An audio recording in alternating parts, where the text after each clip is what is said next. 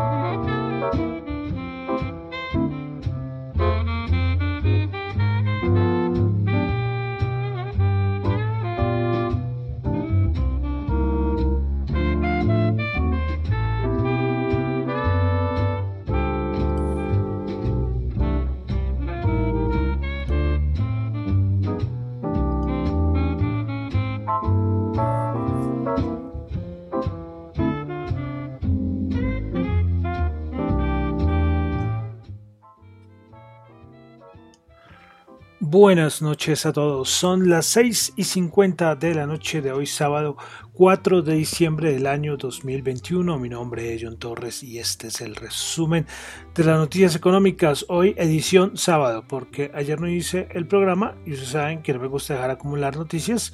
Y pues bueno, estamos aquí. Quiero saludar a los que me escuchan en vivo en Radio Dato Economía como siempre, los que escuchan el podcast en Spotify, en Apple Podcast, recuerden, pueden calificarlo de 1 a 5 estrellas, en YouTube, pueden comentar, pueden suscribirse, pueden darle dedito arriba, dedito abajo, bueno, interactuar lo que quieran. Bueno, y en las otras plataformas donde me encuentren, ¿no? Por si acaso encuentran a Dato Economía, así estoy en las plataformas de podcast.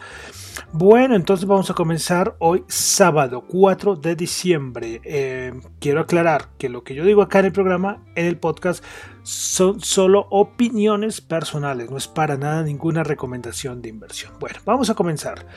Eh, voy a comenzar con una cosita, bueno, dos cositas. Omicron eh, nada novedoso, siguen aumentando los casos por todo el mundo. En África es una barbaridad. Sí, ya, en África, yo no sé, 500% el aumento de casos de una semana a otra. Tremendo el aumento, ya en varios países se han reportado, en casi todos los continentes. Pero todavía no hay una información clara por parte de ni de Pfizer, ni de Moderna, ni de BioNTech, ninguna de estas. A ver qué es lo que van a decir. Hay rumores por ahí, hay gente que se atreve a decir algo, gente que no tiene nada que ver con, eso, ah, trata de, dar eh, como explicaciones mucho más claras, no son bilólogos, nada de esas cosas, farmacéuticas, nada, nada, de ese tipo de cosas, pero se atreven, pero toca esperar es la información oficial por parte de Moderna, de de bueno. de todas estas farmacéuticas a ver qué, qué nos van a decir qué nos van a decir acerca de Omicron. Todo a cuidarse ¿eh? a cuidarse a cuidarse a cuidarse no solamente Omicron o sea la Delta y todas las todas las del COVID sí eh, y uno sale uf, uf, uf, es, no es fácil hay gente que, que poco cuidado no bueno esperemos esperemos a ver qué pasa que a cuidarse la salud es demasiado importante. Bueno eh Vamos a comenzar entonces ya con cositas más de 100% económicas, aunque siempre lo he dicho que lo del virus, el virus eh, afecta a todo, afectó a todo, eh, muchas cosas, y la economía una de ellas. Bueno, ayer el FMI dio una declaración respecto a que la política monetaria de Estados Unidos debería otorgar mayor importancia a los riesgos de inflación y a su vez otros países deben endurecer su política monetaria antes de que las presiones inflacionarias se generalicen. Bueno, yo creo que las presiones inflacionarias ya están generalizadas en todo el mundo. Pero bueno, quería comenzar con eso del datico como nota del Fondo Monetario Internacional. Bueno, PMIs, muchos PMIs de servicios. Comenzamos con Asia, China, Caixin el PMI de servicios 52.1 se esperaba 53. Pasamos a Europa. Tuvimos PMI de servicio de Alemania 52.7, esperaba 53.4. El de Francia 57.4, se esperaba 58.2. El de Italia 55.9, se esperaba 54.5. y el de el Reino Unido 58.5, se esperaba 58.6, muy, muy normalitos, nada así para para, o sea, para poner nervioso, ¿no? todo muy cerquita a lo, a, lo, a lo, estimado o mejor de lo estimado. Bueno, más datos macros en Europa, tuvimos ventas minoristas de la eurozona de mes de octubre, en dato mensual 0,2%, se esperaba 0,3% y el interanual ya se ubica en 1,4%. Eh, otro dato de Europa, tuvimos datos de inflación, ahí vienen dónde, en Turquía. El dato mensual 3.51% y el interanual ya se ubican 23.3%. ¿Qué tal el nivel de inflación en Turquía? Y ya, ya, ya sabemos por dónde los comportamientos de la línea, ¿eh? a gracias a qué es que van esos comportamientos. Bueno, seguimos en Norteamérica, tuvimos eh, el dato en Canadá eh, tuvimos datos de desempleo. El cambio de desempleo se esperaban 37.500 y el cambio fue de 153.000. Tasa de desempleo entonces se esperaba 6.6 pero bajó al 6% en el mes de noviembre. Tuvimos datos también de desempleo en Estados Unidos. Entramos a Estados Unidos pues los puestos de empleos eh, no agrícolas se esperaban 500 50 mil, anterior 531 mil, pero solamente declararon 210 mil.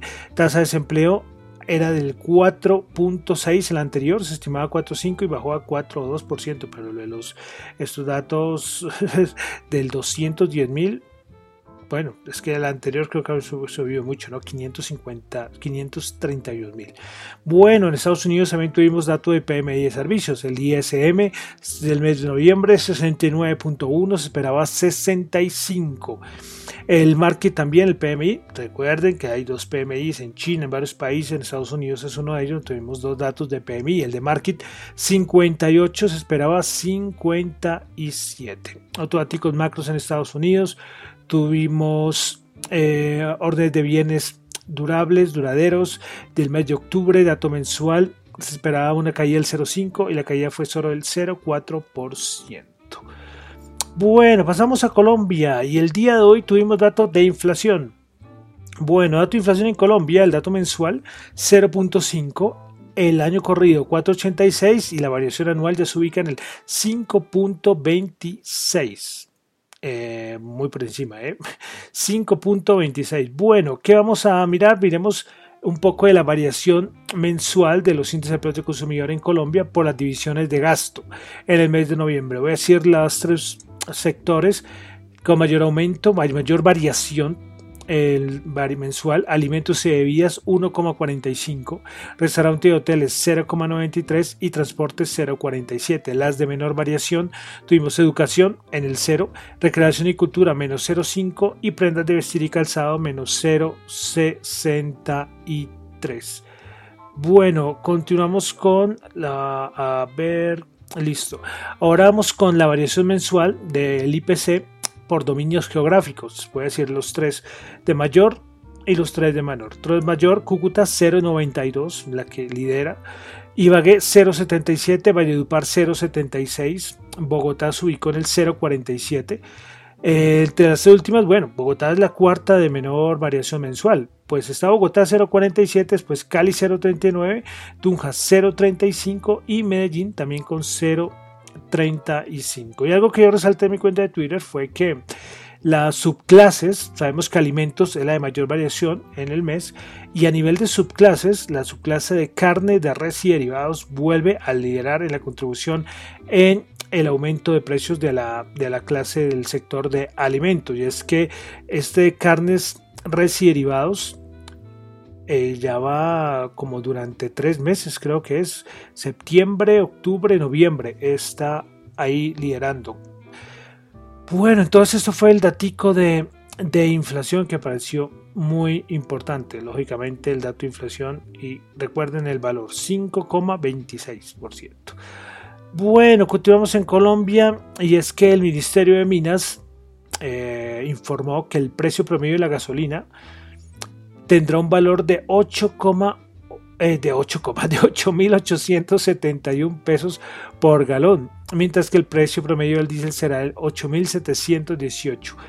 pesos por galón. El precio de la gasolina entonces tendrá un ajuste en promedio de 200 pesos por galón y diésel en promedio y 180 por galón. Entonces, precio de la gasolina pues moviéndose pero hacia arriba, ¿eh? subiendo. Bueno, pasamos de una vez ya a lo que es mercados después de esta semanita durista, durita, muchas cosas y todavía no se ha terminado. Eh, bueno, de una vez voy a entrar. Eh, asunto del grupo Argos. ya sabrán de dónde voy. Porque esta semana fue. Uf, uf, uf, Hoy le decía, precisamente hace unos segunditos, me comentaba Henry Cárdenas del, del famoso podcast, que ya son muy famosos los del otro podcast bursátil. Un saludo para John.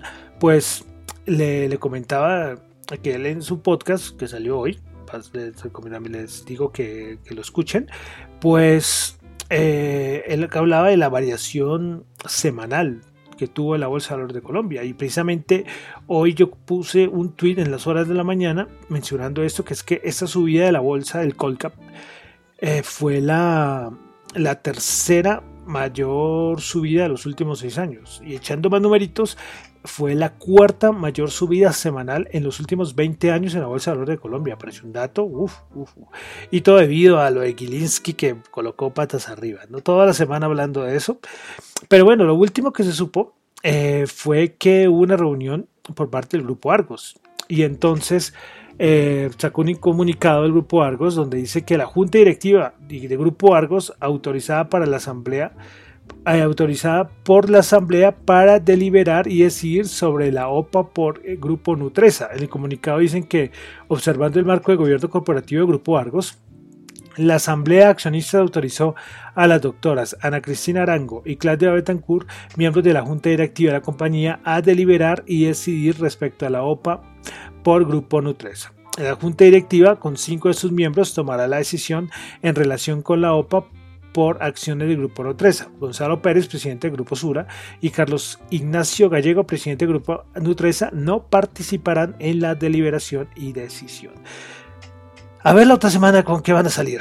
a ver la otra semana si al fin por parte del GIA van a conseguir algún, algún partner, algún, algún alguien que le dé una mano económica para ver si pone un poco de freno a lo que está haciendo Gilinski, que lo está haciendo perfecto. La movida, vamos a ver al final de la OPA de Nutresa, que siempre lo he dicho, a ver cuánto, ahorita va muy poco, la aceptación va muy poca, pues les digo que los últimos días, último día va a ser clave. A ver, a ver cómo va esto, cómo va esto, si a ver, también va a saber si hay un grupo, un, socio estratégico ahí por parte del GEA. Eh, bueno, hay muchas cosas todavía, muchas dudas, muchas preguntas por, por resolver, veremos. Y, y si al fin va a Europa por el grupo Argos, ¿sí? eso es otra vez, como les digo, hay muchas opciones, hay muchas posibilidades y estaremos pendientes. Pero lo último entonces que ya eh, la Junta Directiva Grupo Argos informó esto de los que van a participar, para decidir sobre la OPA por el grupo Nutresa. Bueno, y hoy, como les digo, hoy más bien suavecito. Y entramos de una vez a los mercados. Y es que ayer, pues veníamos con un rebote y de un momento viene una, como se le dice, a soltar papel, es decir, unas ventas durísimas en Estados Unidos, durísimas. Y al punto, ya no gusta, saben que no me gusta meter cosas muy técnicas acá, pero los traders saben que el, el SP500 no puede perder esos 4500. Esos 4500 son tan importantes que los cuantitativos, que yo tanto nombro acá, dicen que si se pierde los 4500, muchos CTF van a, a, soltar papel, a soltar más papel todavía. Entonces, cuidado, eh, cuidado, cuidado, cuidado. Y el VIX, eh, Recuerden que yo les he dicho, yo creo que ya los que no están relacionados con economía han escuchado ya muchas veces aquí que nombra el VIX eh, en 33. Normalmente, antes de, la pandemia, eh, era como en 14, imagínense eso, 14, 13, que es un mercado muy poco volátil. En 33 es movimientos fuertes. Y les cuento, imagínense que el, que el año pasado alcanzó a llegar a 80, en las locuras de, de ese marzo, marzo-abril, pero especialmente marzo del año pasado. Eh, bueno, entonces eso es soltar un papel muy fuerte, muy fuerte. Em, diciembre no es un mes tan bajista, aunque el diciembre del 2018 fue un mes, el, diciembre del 2018 Estados Unidos cayó, el CP500 cayó como 17%. Entonces es un mes que hay que tener ahí cuidado. Miraremos a ver qué va a pasar, miraremos a ver qué, va a pasar. Eh, yo les seguiré ahí dando mi opinión o lo que yo lea. Las divergencias, hoy puso un tweet con tres divergencias, que no les voy a mencionar acá porque son muy duras, pero los que pueden puede pasar ahí. Tres divergencias claras de que el SP500 está en un mundo de hadas, que está con, unos valores que son los que suben, que lo mantienen, porque son los que más peso tienen, pero el resto, el resto no está bien, el resto está mal, el resto está lejos de máximos. Pero bueno, ahí les recomiendo, los que están interesados, lógicamente, ahí en mi Twitter coloqué tres divergencias del, de la bolsa de Estados Unidos. Divergencias es que eh, la bolsa sube, sube, pero no debería subir, porque hay señales que, que, dicen que la cosa es irreal, irreal, irreal, irreal. Pero bueno, esperar entonces a ver qué va a pasar. Ahí alcanzó a rebotar, al final de la jornada alcanzó a rebotar un poco el SP500, pero, pero cuidadito, eh, cuidadito a estar pendientes del mercado. Bueno, entonces vamos a, a ver cómo cerró los índices el día de ayer viernes. Recordemos que estamos en edición de sábado porque ayer no hice el programa y no me gusta dejar acumular. Bueno, entonces el Nasdaq 100 bajó 278 puntos, bajó el 1,7%, 15.712 puntos.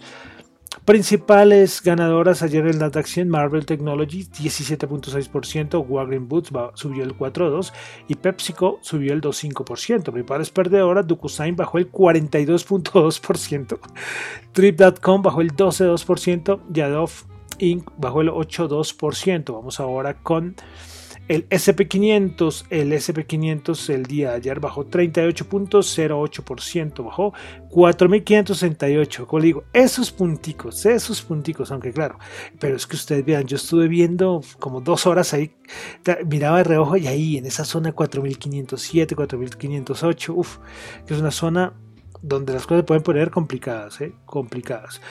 Bueno, el SP500, entonces, las principales ganadoras del día ayer en el SP500 tuvimos a Biocom, Viacom con 5.1%, Walgreens Boots subió el 4.2% y The Cooper Company subió el 3.6%. Principales perdedoras, Adobe bajó el 8.2%, Enphase Energy bajó el 7.6% y Etsy bajó el 7.3%. Bueno, vamos con el Dow Jones. El Dow Jones el día de ayer bajó 59.01%, 34.580 puntos. Principales ganadoras en el, del Dow Jones. Quadrant Boots subió 4.2%, Procter Gamble subió el 1.7%, International Business Machines Corporation, más conocido como IBM, subió el 1,6%, principales perdedoras, Microsoft bajó el 1,9%, Boeing bajó el 1,9% y JP Morgan bajó el 1,8%. Bolsa de Valores de Colombia. Como ya les decía, tremenda semana, 8. ¿Cuánto fue? 8.6%, 8.2%. Bueno, una semana inolvidable para muchos en la Bolsa de Valores de Colombia, ya era hora. El Colcam entonces ayer bajó 8.06%, 1.431 puntos. Prepara ganadoras en la Bolsa de Colombia, Paz Río subió el 27.1%, Semargos subió el 3.3% y Terpel subió el 3.2%. Preparos perdedoras Enca bajó el 5.4%, Promigas bajó el 2.5% y Bancolombia Ordinaria bajó el 2.4%.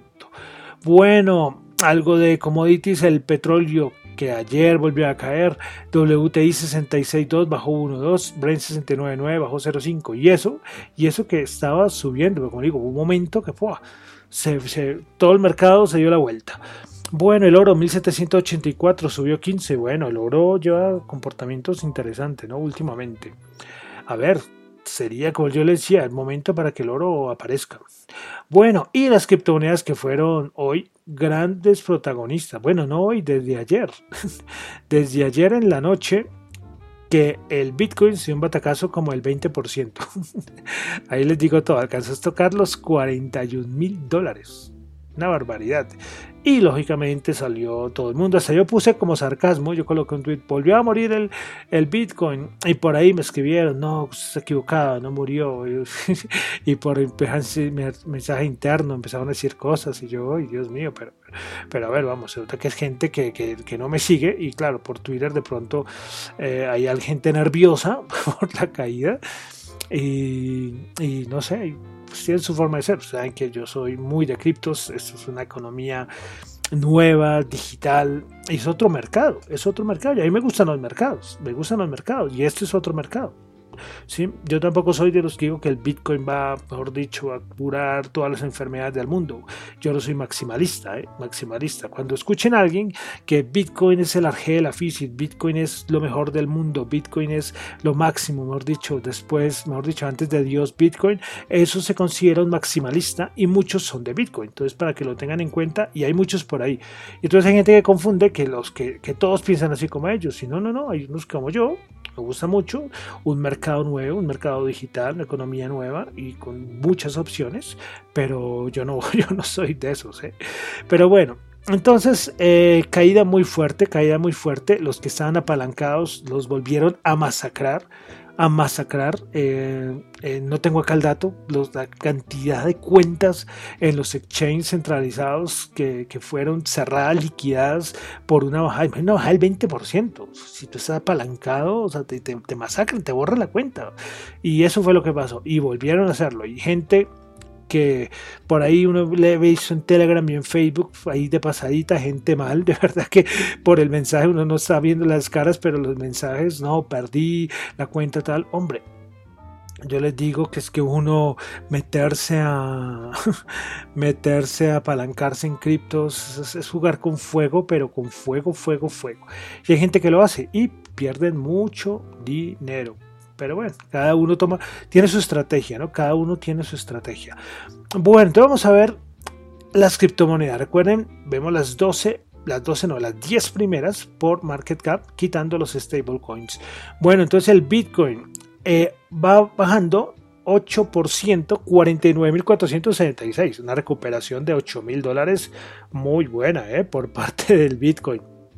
Ethereum 4.143 dólares bajando el 1.79 Ethereum bajó menos y recuperándose a este paso podía estar positivo, ¿eh? pero bueno, BNB 572 dólares bajando el 3,6%, Solana 203 dólares bajando el 3,5%, Cardano 1,43 bajando el 7,9%, Ripple 0,85 dólares bajando el 7,5%, Terra, esta sí para arriba de las pocas, 76,7 subiendo el 22,6, pero es que lo de Terra Luna no, lógicamente no voy a hablar de ese proyecto, pero es muy ligado a un stablecoin, eh, tiene ahí su ciencia, ¿no? Por eso es que en este mar de, de números rojos ahí aparece en verde. Bueno, Polkadot 29.78 bajando el 12.06, Dogecoin 0.18 dólares bajando el 9.7%, Avalanche cerrando la lista con 99.15 bajando el 12.09%.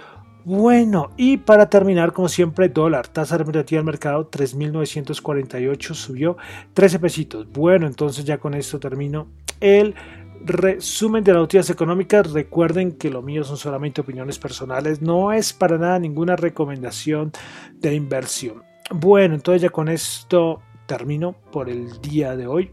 Hoy sábado, un poco típico, normalmente de lunes a viernes, pero hay veces que el sábado hay programa. Entonces, recuerden que mi nombre es John Torres. Me encuentran en Twitter en la cuenta de arroba John Chu y en la cuenta de arroba tu economía. Y verdad, estudien mucho, lean mucho, manejen su riesgo, sepan su perfil de riesgo. Eso es como no consejo, las palabras que yo les digo a los que se meten en cualquier tipo de mercado, que es muy importante. ¿sí? Yo, como les digo, acá yo no doy recomendaciones de inversión, son solo opiniones personales, pero ustedes hagan, hay que estudiar. Yo sé que la gente que estudia mucho toma sus propias decisiones y no depende de nadie. Así es. ¿sí? El que aprende no depende. Bueno, entonces termino y vamos como siempre con música. Hoy sábado, bueno, vamos con otra vez, vamos a repetir, hace unos días estuvimos a Juan Luis Guerra y vuelve Juan Luis Guerra, esta vez con frío, frío. Muchísimas gracias.